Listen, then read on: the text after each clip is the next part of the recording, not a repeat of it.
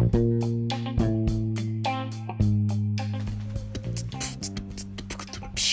パパニュース。1分間でお送りする世界一短い IT ニュース。IT パパニュースのお時間です。お相手は英語が話せないのに外資系のセールスエンジニアパパ丸山です。さあ本日も様々な IT ニュースをお送りしているんですが今回ですねあれおかしいな。急にあの CM 増えたなっていう Chromebook の話題をお送りしております。Chromebook やたらですねウェブの広告とかテレビの広告に最近出てくるようになりましたよね。あちらですね Windows、Apple と違ってですねこう第3のパソコンなんとあの Google が作っているパソコンなんですね。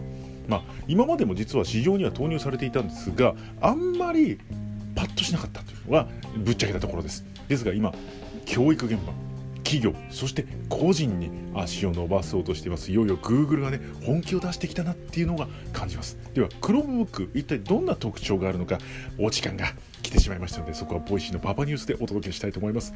いやなかなかね Chromebook 市場に浸透するのは Chrome ってねっていうことで続きはパパニュースで。